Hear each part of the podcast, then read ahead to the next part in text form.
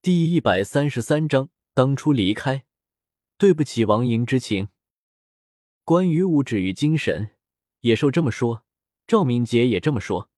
赵明杰说：“人依靠大树，可以少奋斗十年；靠自己也有成功的，很难。最后大都向现实妥协。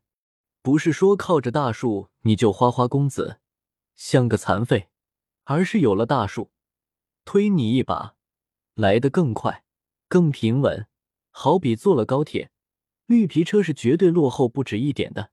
社会上做事需要人脉，你看美国总统选举，不都是财团支持吗？洛克菲勒财团，什么什么的，支持当了总统，再反哺给财团，共赢。经历米久，感触越深。赵敏杰继续说：“再说，我表妹找个男人，易如反掌。”只是有的人喜欢吹牛，有的人不切实际，夸夸其谈；有的人紧张，一言不发，都被 pass 了。他们家很传统，可以给你安排好一切。就说这么多，你自己把握吧。黄强更是一针见血，说我不和唐若曦在一起就是傻逼。他们充当了古代圣人的角色，孟子、孔子以前不就是靠游说而生活吗？因为他们说的有道理，连君王都被说服，当然是明智的君王。我被他们说的痒痒的难受。仔细想想，不过如此。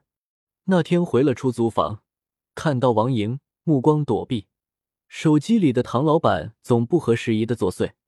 有一天，王莹回来有点晚，喝了酒，浑身香味。我说：“你电话也打不通，你干嘛去了？也不和我说一声。”他说：“公司聚会，手机没电了。”我其实正张了嘴，吃了一口王莹的呕吐物，又酸又辣，鼻子里也是，就要窒息。我机灵一下子蹦起来，冲到厕所里，恶心的直跳脚。王莹在床上哼哼唧唧，我扶着她去洗澡，她醒了，说对不起。她浑身白皙，只有几处阴影。我把床单拉起来，还有枕套。洗完澡，我说：“你和谁喝酒去了？喝这么多？”王莹说：“和我初恋呀。”说完咯咯的笑。我知道他在故意这么说，但我觉得一点不可爱。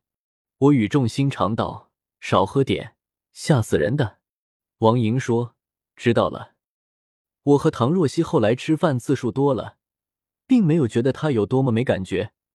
第一次的失望和陌生，逐渐九霄云外。我们渐渐熟络起来。对王莹的态度，我一日不如一日。他也感觉到了。后来他看到了我和唐若曦一起有说有笑的吃饭，便对我说：“分手吧。”我有犯人猛射的快感，但为了掩饰我的欣喜，我故作悲伤的说：“什么意思？”借着我们两天没有说话，我装作赌气搬出去住了。顺水推舟，和唐若曦在了一起。现在想起来，那时候我太决绝，没有一点人情味，还虚伪的像一条恶狗。后来我们再也没有联系。我总是心里隐隐记起王莹，为我的虚伪狡黠、绝情如毒，愧疚的心里绞痛。但是如今又能如何？岁月如黄河之水，一去不复返。道德上的自我谴责。催使我和王莹这次见面，我们似乎分手的太快，没有说明白就分开了，一点话也没留下，就像人之将死，其言也善。我们连恶语都没有，我倒希望王莹恶语相向，但是他没有。反过来想，他是看到我和若曦，想大度的成就我，我作为一个男生，反而小心算计。全然没有王莹一般的大气磅礴。王莹在我们这次吃饭以后大哭，我也哭了。她说她没有结婚，是骗我的。我心里无限感慨，十分不舒服。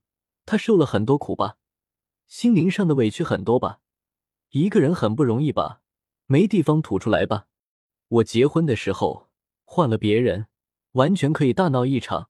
她选择了对我淡淡的祝福，我对她心存感激。欠了他一辈子的幸福，我不知道如何还账。不知道如何说话，只好在桂花树下把的士放走，抱着他大哭一场。